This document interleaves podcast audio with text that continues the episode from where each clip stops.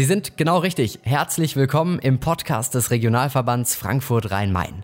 Die liebenswerteste Region überhaupt hat so viel zu bieten und all das möchten wir Ihnen hier vorstellen. Wir sprechen mit Menschen, die sich für unsere Region einsetzen, die Macher sind und die große Ideen haben. Und heute spreche ich mit jemandem, der gefühlt seit 72 Jahren unglaublich viel Zeit draußen in der Natur, genauer gesagt auf Streuobstwiesen verbringt. Herr Gerhard Weinrich aus Bergen-Enkheim ist am Telefon. Willkommen im Podcast des Regionalverbands. Ich grüße Sie ganz herzlich aus. Ich habe es ja schon erwähnt, Sie sind schon immer in der Region Frankfurt-Rhein-Main und seit Sie ein kleiner Junge waren, sind Sie draußen in der Natur gewesen, auf den Wiesen Ihrer Großeltern und Eltern. Inwiefern hat denn die Zeit äh, Ihrer Kindheit und Jugend Sie bis heute geprägt? Also es war eine ganz wichtige Zeit, die ich mit Großeltern und Eltern erleben konnte, weil der Großvater zumindest immer ein prägender war. Der hat selbst Äppelwein gemacht, der hat selbst Apfelsaft gemacht, wir haben gemeinsam Marmelade gemacht, wir haben äh, gemeinsam Obst gepflückt und haben das alles verarbeitet. Insoweit war es prägend. Ich habe anfangs immer mal gedacht, ach, muss das denn unbedingt sein? Bis es dann wirklich mal Klick gemacht hat und ich gesehen habe, wie wichtig es ist, sich um die Streuobstwiesen zu kümmern, wie wichtig es ist, dass wir hier direkt die Regionalität leben können und dass wir für die nachfolgenden Generationen, und das ist das Allerwichtigste, Impulse geben können, ähm, die das dann entsprechend an ihre Leute, an die jungen Familien weitergeben können. Sie sagen es, also Wertschätzung wirklich für die Natur und gleichzeitig aber auch aktiv was machen, ne? anpacken. Richtig, genau. Ganz wichtig. Äh, wir, haben, wir haben versucht, äh, als wir das Mein Apple-Haus gegründet haben im Jahr 2003, haben wir versucht, in dem Vertrag mit der Stadt Frankfurt festzulegen, dass wir uns insbesondere um Kinder im Alter zwischen drei und zehn Jahren kümmern.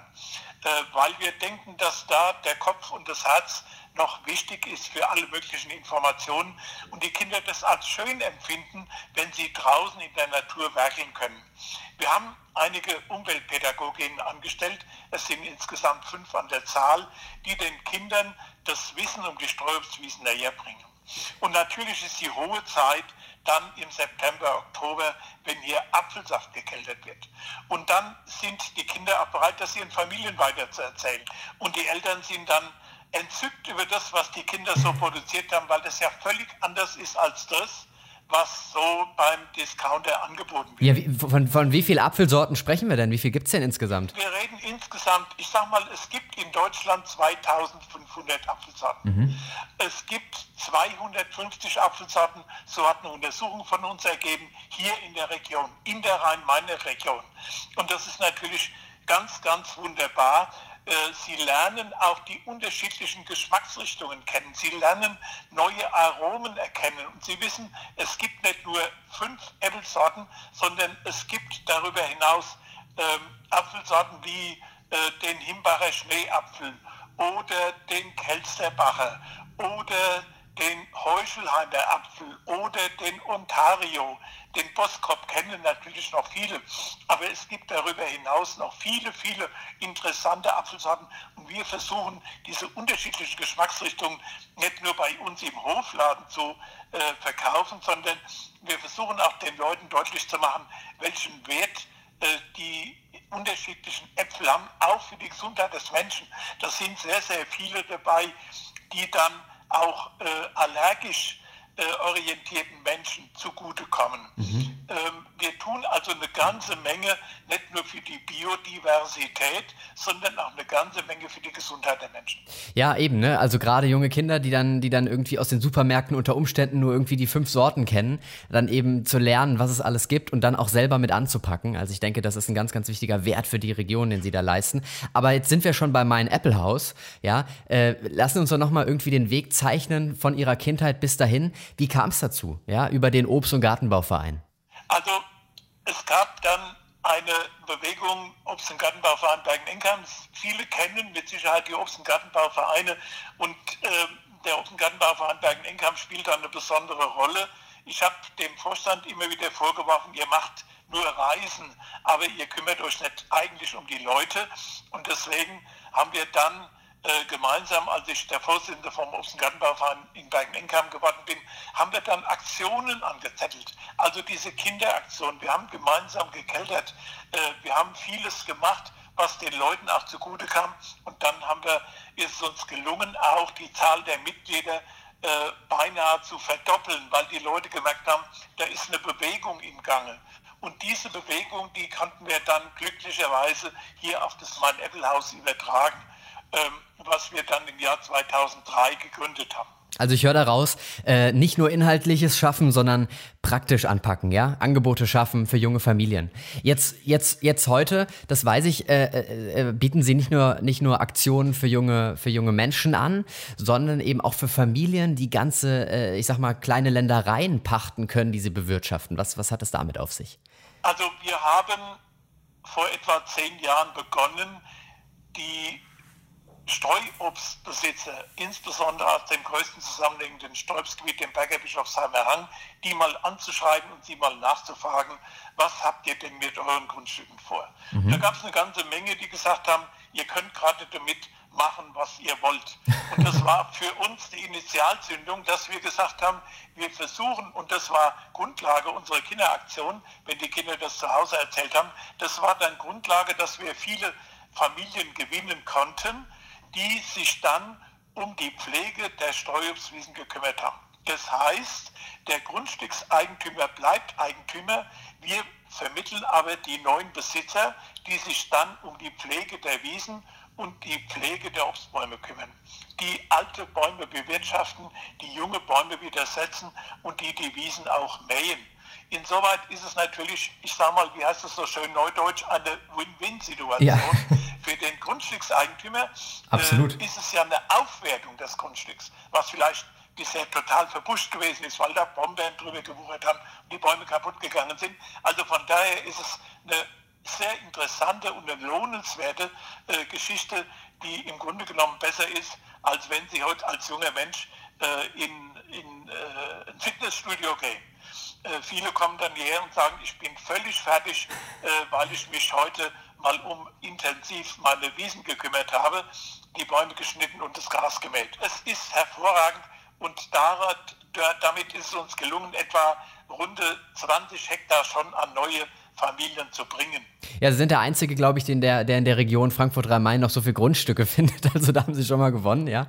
Aber, aber jetzt, wir, wir sollten noch mal klar machen, ganz kurz, äh, also Streuobstwiesen, ja. Sie haben gesagt, da, da, da, mit denen muss man was machen, ne? Das sind nicht einfach äh, Wiesen, wo Bäume stehen und das vegetiert so vor sich hin. Äh, das muss man wirklich aktiv pflegen, ja?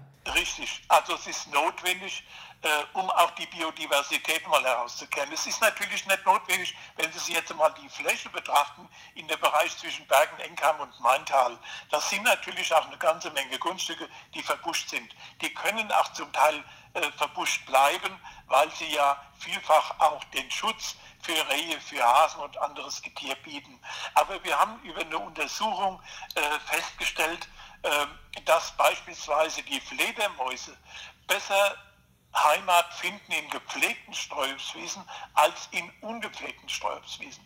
Und das zeigt natürlich auch, äh, wie notwendig es ist, nicht nur da durchzuwandern, sondern sich intensiv um die Pflege zu kümmern. Gerade in der jetzigen Zeit, wenn Sie heute durch die Streuobstwiesen gehen, äh, dort Lust wandeln, dann sehen Sie nicht nur blühende Bäume, Sie sehen auch viele, viele alte Bäume.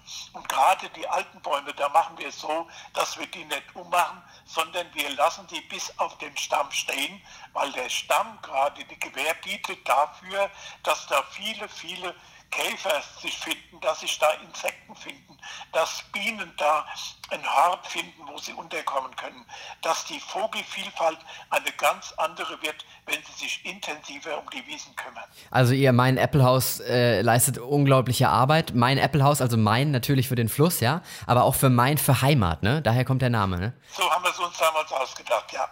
Es ist nicht nur mein Begriff, es ist der Begriff des Vorstandes. Wir haben in längerer Diskussion darüber nachgedacht, wie könnte das sein. Aber in der Zwischenzeit ist meine Blaus in aller Munde. Gleichwohl, wenn wir heute mit Leuten äh, aus äh, dem weiteren Deutschland reden, dann sagen die, ah, mein Apple, ja, mein Apple-Haus. Nein, im Frankfurter Begriff mein Apple, also der, der nicht Appler, sondern wir wollen diesen alten Begriff der Apple der Apple weiterfallen. Jetzt die, Ihre Verbindung zum Regionalverband, 75 Kommunen, ja. Wie arbeiten Sie da zusammen? Sind das äh, Schnittkurse, bilden Sie fort? Wie, wie, läuft das, wie läuft die Arbeit hier ab? Also die Arbeit läuft in der Zwischenzeit hervorragend. Das hängt damit zusammen, dass es auch persönliche Freundschaften gibt. Freundschaften mit Rufen Kötter, dem ersten Beigeordneten, äh, mit Bastian Sauer, die einen ganz wesentlichen Anteil an der weiteren Entwicklung der Streuobstwiesen haben. Wir haben uns nämlich gemeinsam vorgenommen, dass der Regionalverband der Nukleus für weitere Entwicklungen sein könnte. Äh, beim Regionalverband sind ja 75 Kommunen angegliedert, die nicht alle diese Streuobstproblematik haben, aber ich sage mal zwei Drittel mit Sicherheit. Und dann versuchen wir, die kommunalen Mitarbeiter auch zu gewinnen, indem wir ihnen beispielsweise Obstschnittkurse, also Baumschnittkurse, wie man den fachgerecht Obstbäume schneidet, wie man äh, Pflanzschnitte macht, wie man Erhaltungsschnitte macht, wie man Pflegeschnitte macht, wie ein Baum gesetzt wird, welchen Dung der braucht, wie ein Baum veredelt wird. Also es sind ganz, ganz wichtige ja, äh, Dinge, die man da lernen kann. Und das trifft natürlich nicht nur die Mitarbeiterinnen und Mitarbeiter im Regionalverband und den Kommunen, das trifft natürlich auch viele Menschen aus der ganzen Republik, die zu uns kommen.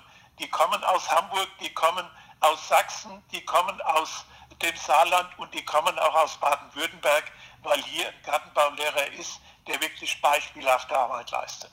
Unglaublich, unglaublich. Vor einiger Zeit hat der erste regionale Streuobsttag stattgefunden. Also fast 90 Vertreterinnen und Vertreter von Städten, Gemeinden, äh, Landkreisen, Landschaftspflegeverbänden, Promologen und viele mehr waren da engagiert und haben dann schließlich die Lorberger Erklärung beschlossen. Was hat es damit auf sich? Die Lorberger Erklärung sollte der Grundsatz dafür sein, wie Kommunen in der Zukunft sich um die Streuobstwiesen kümmern. Es sind dann ein paar Punkte festgelegt worden und die versuchen wir jetzt abzuarbeiten. Beispielsweise hat der Regionalverband ja auch eine, äh, eine äh, Plattform eingerichtet, wo man sich schlau machen kann, äh, wie man äh, an Streuobstbesitzer herankommt, wie man an Organisationen herankommt, die sich um die Pflege der Wiesen kümmern und vieles mehr. Das ist jetzt im Moment alles noch im Aufbau. Das wird noch große Weiterungen erfahren. Aber wir sind ganz glücklich, dass die Arbeit mit dem Regionalverband sich so positiv entwickelt hat. Ja, so eine Online-Datenbank, ne, wo man Ansprechpartner finden in, in den Regionen. Ja, zu Beginn ihrer Karriere, sage ich mal, äh, ihrer Arbeit, sie wurden da ja einfach reingeschmissen, ne? Als Kind. Ihr, ihr Vater, der, der hatte, äh, sein, sein Bein war amputiert, das heißt, sie hatten eigentlich keine Wahl, ne? Sie mussten, mussten ran, ne? Ja, also das Problem war, mein Vater, der Bein amputiert aus dem Krieg nach Hause kam, hat dann gesagt, Bub, da oben hängen noch drei Kirche. Dann habe ich ihn anfangs verflucht, äh, weil ich keine Lust hatte, auf eine 30-Sprossenleiter hinaufzusteigen und dann noch einmal drei Kirchen zu holen. Aber die hatten früher auch eine andere Wertigkeit, als es heute der Fall ist. Äh, sie haben heute Probleme, Kirchen abzusetzen, weil die Leute, die Verbraucher fragen, sind da den Maden drin? Ich sage mal, Verbraucher, seid nicht so kritisch, esst die Kirchen, wie sie euch vorgegeben werden. Was Besseres gibt es eigentlich in der früheren Jahreszeit im Juli im Grunde genommen gar nicht. Und das hat natürlich geprägt über die ganze Zeit. Man denkt immer wieder an die Erfahrung, die man als Kind mitbekommen hat und die wir versuchen heute auch entsprechend an die Kinder wieder weiterzugeben. Denn wer anders als die jetzt noch Lebenden im Alter zwischen 60 und 80 sind noch in der Lage, dieses Wissen an die junge Generation zu vermitteln. Wie schauen Sie denn in die, in die Zukunft? Also mit dem Mein Apple Haus und ich sag mal so, mit, mit äh, Bewegungen in der Natur, Waldsterben. Ich war gestern wieder äh, im Wald unterwegs und habe die Bäume gesehen, die da, die da wirklich rumliegen und es sieht wirklich kahl aus. Machen Sie sich Gedanken, weil grundsätzlich wirken Sie super positiv und, und leisten ja auch super viel. Ähm, wie, wie, wie blicken Sie in die Zukunft? Wir blicken im Grunde genommen sehr positiv in die Zukunft. Und zwar alleine deshalb, weil wir jetzt dabei sind, ähm, Kulturlandschaftspädagoginnen und Pädagogen auszubilden, die etwas erfahren sollen über den Schnitt der Bäume. Wie verarbeite ich zum Beispiel das Obst, das anfallende Obst? Wir machen ja im Jahr etwa 75, 80 Kurse, wo die Leute ausgebildet werden in Sachen Sensen, und Dengeln in Sachen Marmeladenherstellung, in Sachen Äpfelweinbereitung, in Sachen Apfelsaft. Wir haben jetzt eine mobile Kälter angeschafft, die in die Ortschaften fährt, um den Leuten ihren eigenen Saft zu keltern. Also wir versuchen viele Maßnahmen und ich denke, die gerade jetzt herrschende Pandemie gibt auch eine Chance für die Leute, dass sie sich wieder an die Natur erinnern, dass sie rausgehen in der Natur, dass sie sehen, wie schlecht die Grundstückssituation in vielen Teilen ist und dass sie dann selbst Hand anlegen können für das, was wir für die Zukunft noch gestalten können. Das Main-Eppelhaus gibt seine äh, Hilfen in jeder Weise, egal seien es jetzt die Kurse äh, oder seien es auch direkt eigene Initiativen, dass wir für Leute Grundstücke mähen oder für Leute auch Bäume schneiden.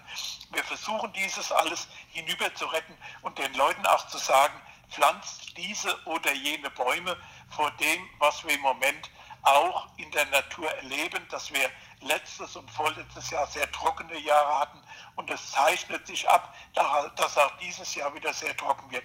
Also welche neuen Apfelsorten kann ich noch äh, verwenden? Wir werden in dem in aller Kürze nochmal eine kleine Tagung machen, wo wir versuchen, mit Leuten, die auch vielleicht besser die Situation beurteilen können als wir, äh, mit denen die Zukunft neu zu gestalten, dass wir auf einer sicheren Seite sind, dass wir heute noch Bäume pflanzen, die auch in zehn Jahren noch schönes Obst bringen.